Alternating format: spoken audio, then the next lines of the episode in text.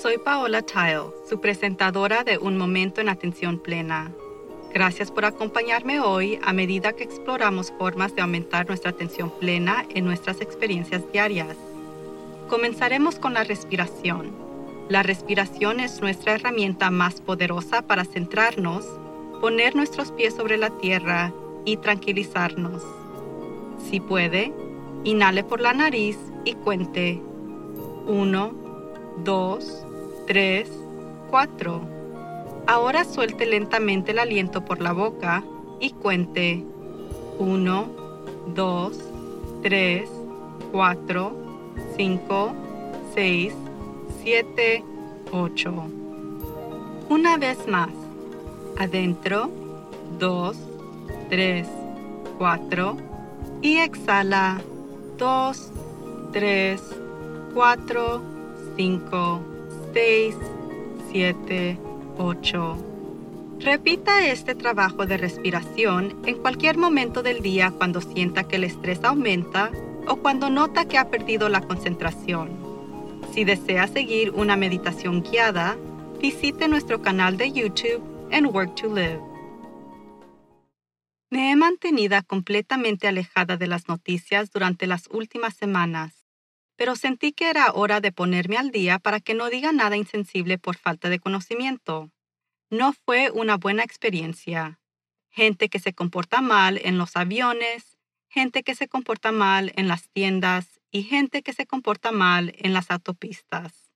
Aquí en Los Ángeles hubo la tragedia historia de un niño de seis años que fue asesinado por alguien en un caso de furia de la carretera. Un conductor cortó frente a un auto y la madre en ese auto evidentemente movió el dedo hacia el conductor que tenía un arma y disparó matando a su niño. Los efectos viscerales de solo unos minutos de ver las noticias fueron abrumadores para mí y tuve que apagarlo. ¿Por qué nosotros como especie nos comportamos de estas maneras que solo empeoran la vida de todos? No estoy hablando de personas que se comportan mal desde una perspectiva crítica de correcto o incorrecto. Estoy hablando de mal al respeto de ser egoísta y de no beneficiar a los demás y no me refiero a algunos de los otros eventos que capté en mi breve vistazo de las noticias, como tiroteos masivos en varios estados. Eso no se trata de comportamiento mal, esas son circunstancias en las que alguien planeó y estableció de dañar a otros.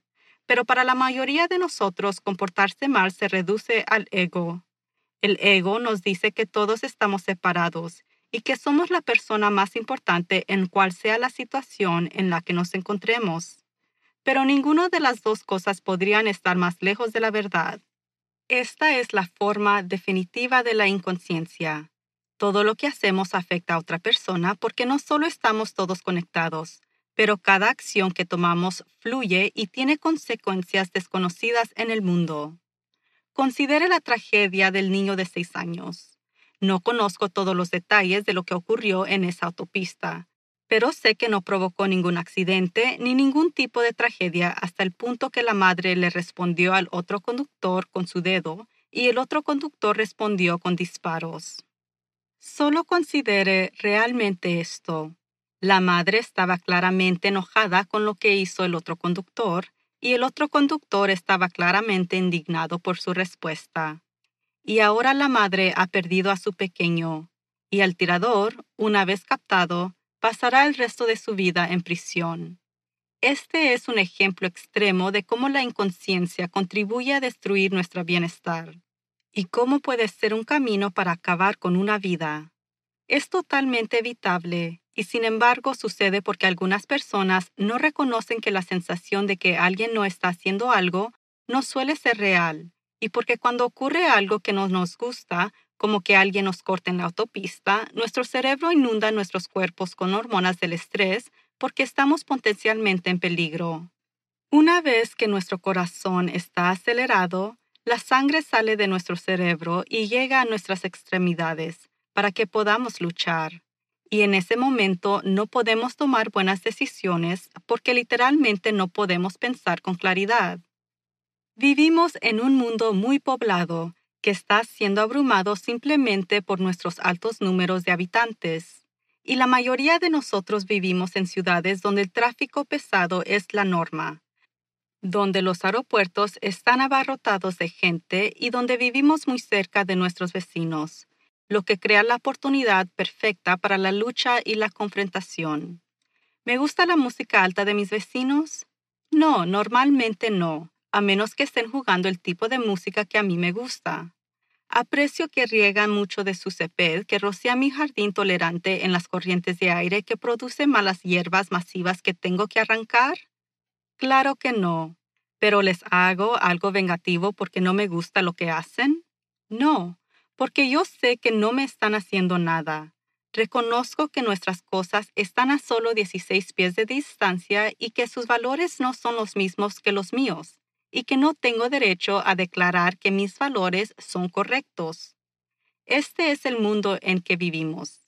Si mis vecinos hicieran algo que realmente afectaría mi salud, como tocando la música durante la noche cuando no pueda dormir, podría ir a la puerta de al lado y preguntar si podría discutirlo. Pero aún sí no los arremetería. Tomé la decisión de vivir en esta ciudad llena de gente, así que necesito adaptarme a mi entorno. Tengo la opción de elegir mis propios comportamientos, pero no los de los demás. Ser consciente significa que estamos aumentando continuamente nuestro nivel de inteligencia emocional y comprender que comportarse sin pensar no resuelve el problema. Nunca. Esto se está viendo ahora en todo el país en los estados vacunados versus no vacunados y enmascarados versus desenmascarados. Desearía que todos se vacunaran para que yo me sintiera más segura y desearía que usaran una máscara si no estuvieran vacunados. Seguro. ¿Pero pasará? No. Y no es para mí de determinar que están equivocados y que yo tengo la razón. Depende de mí tomar medidas para sentirme más seguro, si la seguridad es mi problema. No hay absolutamente ningún beneficio para mí ni para los demás de hacer esto una escena en público a ambos lados del problema. Eso no va a cambiar el comportamiento de nadie, jamás. Cuando se me dé la oportunidad, señalo absolutamente por qué es importante considerar el beneficio mayor, pero eso es parte de mi rol profesional y todavía lo hago cuando me lo piden. Mi papel no es decir que yo tenga razón y ellos están equivocados. ¿Cómo pudiera saber eso con certeza de todos modos con cualquier tema? Lo que me salvó de una completa depresión por la cantidad de personas que parecen pensar en ellos mismos y no parecen importarles el resto de nosotros es esto, que no son la mayoría de la gente. Entonces, si siente que el mundo es un lugar grande, aterrador y peligroso, haga una pausa y mire su propia comunidad. Lo sé por mí. No conozco a una sola persona que no esté vacunada ni que no entiende que necesita usar una máscara si no está vacunado. No conozco ninguna persona que no ha intentado ayudar a otros durante el periodo extremadamente difícil que hemos pasado durante los últimos 14 meses. Y no conozco a nadie que haya causado una tragedia o destrucción a otros. Incluso mi vecino, que a veces ruidoso, me preguntó recientemente si estaba bien con respecto a COVID-19.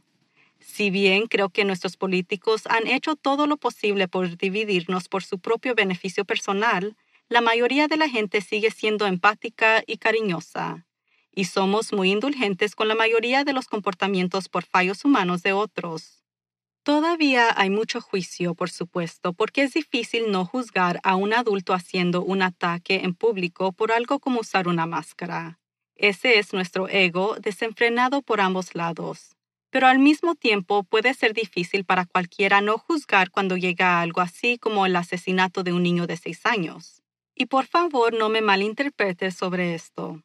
De ninguna manera estoy perdonando a alguien que le dispara a un niño de seis años de edad. Es repugnante. Me siento fatal por la familia y tengo que tener claro que muchos juicios vendrán sobre mí contra la persona que le disparó a este niño, en lo que tengo que dedicar tiempo para poner bajo control. ¿Y por qué hacer esto? Porque el juicio hiere al que juzga, cambia nuestra perspectiva del mundo y tiene un impacto directo en nuestra salud. Alimenta el ego, aumentando nuestras probabilidades de reaccionar a situaciones de una manera que no nos beneficiará a nosotros ni a otros. Juzgar a los demás no les hace nada, solo daña nuestro propio bienestar.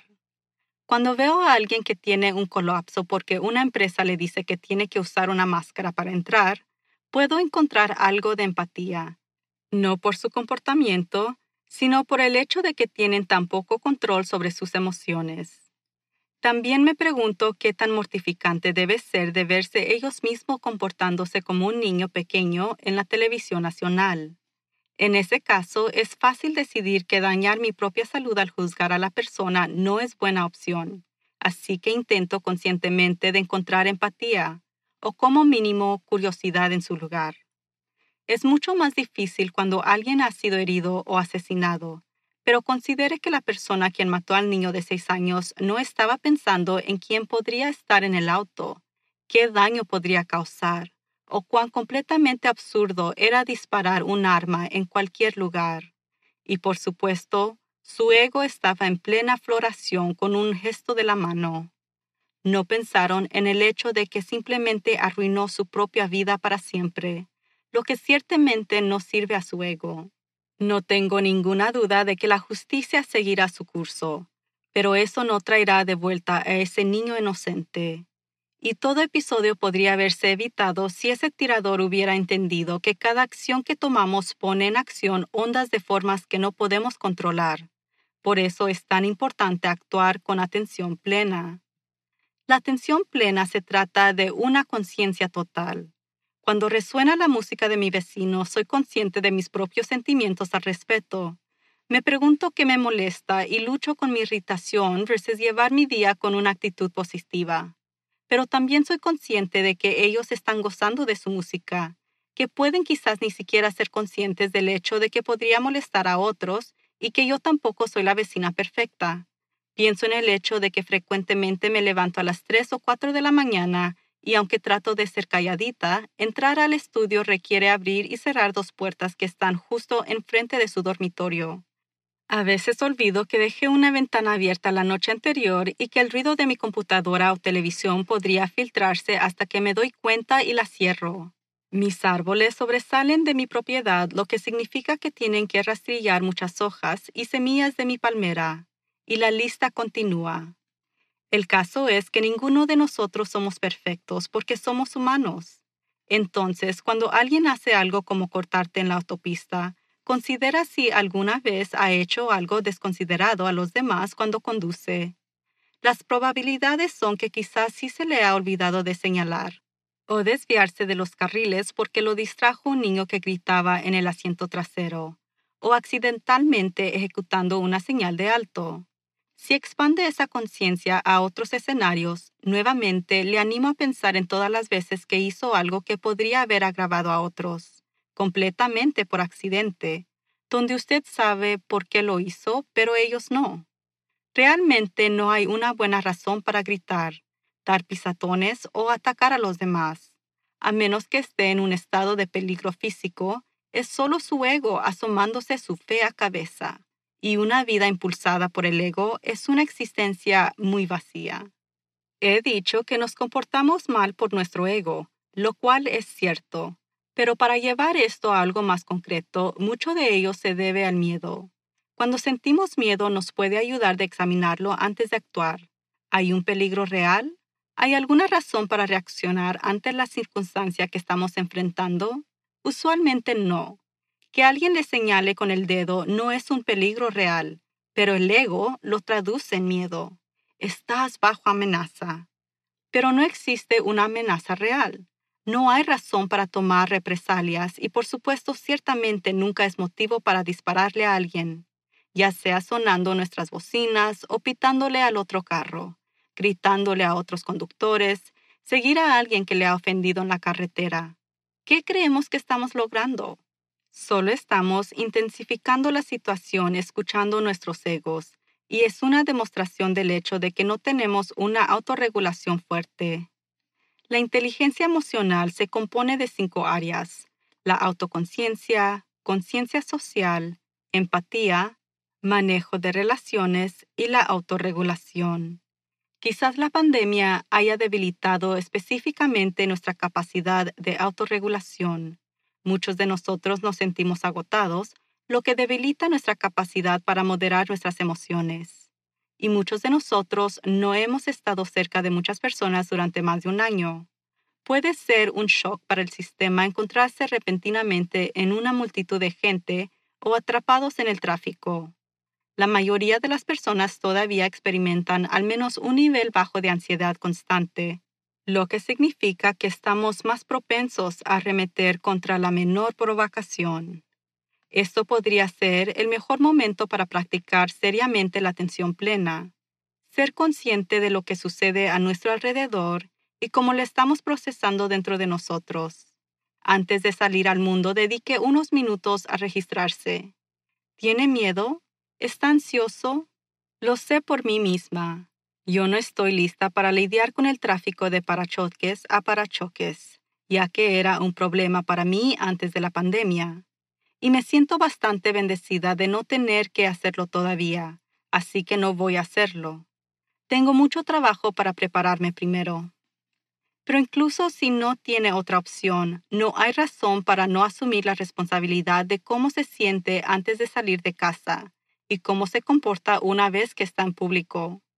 Si va a conducir, escuche un audiolibro, aprenda un nuevo idioma, escuche música alegre o encuentre otra cosa que evita que su mente caiga en ira y frustración por las condiciones de la carretera. Aceptar que llegará ahí cuando llegue no puede controlar los atascos. Si viaja por aire, nuevamente verifique con usted mismo con anticipación. Prepárese para el hecho de que los aeropuertos van a estar llenos de personas con diferentes creencias y comportamientos, y que el avión probablemente estará lleno. Y si alguien hace algo sin sentido, intente recordar que no se despertaron esa mañana conspirando para hacerle daño. Llegar a un estado de ira o rabia no solo es inútil, sino que podría resultar en una tragedia que cambia la vida. Lo he dicho antes, pero lo diré de nuevo. Hemos tenido un año muy duro, y mientras que muchos de nosotros hemos aumentado nuestra resiliencia general debido a lo que hemos experimentado, es posible que hayamos perdido algo de resiliencia en las irritaciones cotidianas que teníamos antes de la pandemia. Bueno, estas irritaciones van a volver y cada uno de nosotros tenemos una oportunidad de explorar cómo nos sentimos, a qué tememos, qué nos molesta y qué podemos aceptar en este momento. Algunos de nosotros, como yo, puede que tengamos trabajo que hacer antes de entrar en todos los aspectos de la vida pública. Todos tenemos la oportunidad de utilizar esta experiencia para aumentar nuestra atención plena, así como la compasión para los demás, incluso cuando se estén portando mal. Al emerger al mundo tenemos la opción de hacerlo mejor de lo que era antes, devolverlo a lo mismo que era, o desafortunadamente empeorarlo. ¿Qué va a elegir usted? Hasta la próxima vez. Manténgase sano sea amable con usted mismo y con los demás y recuerde estar presente en la atención plena. Que tenga una semana maravillosa. La atención plena aumenta nuestro bienestar emocional, física y mental. También puede mejorar nuestro enfoque y productividad. Quizás lo más importante es que la atención plena fortalece nuestra empatía y compasión por los demás que creo que es algo que necesitamos más en nuestro mundo de hoy. Entonces, practique la atención plena en todo lo que hace. Dedique al menos un poco de tiempo a meditar todos los días y recuerde ser amable con usted mismo y con los demás. Todos estamos aquí para hacer algo más que simplemente sobrevivir. Podemos prosperar y todo comienza con un momento en atención plena.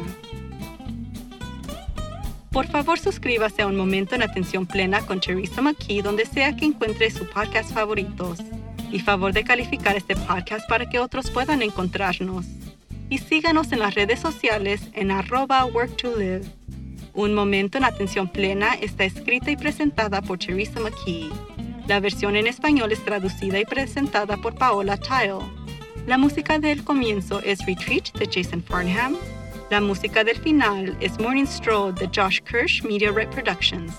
Este podcast es producido por Work to Live Productions. Gracias por sintonizar.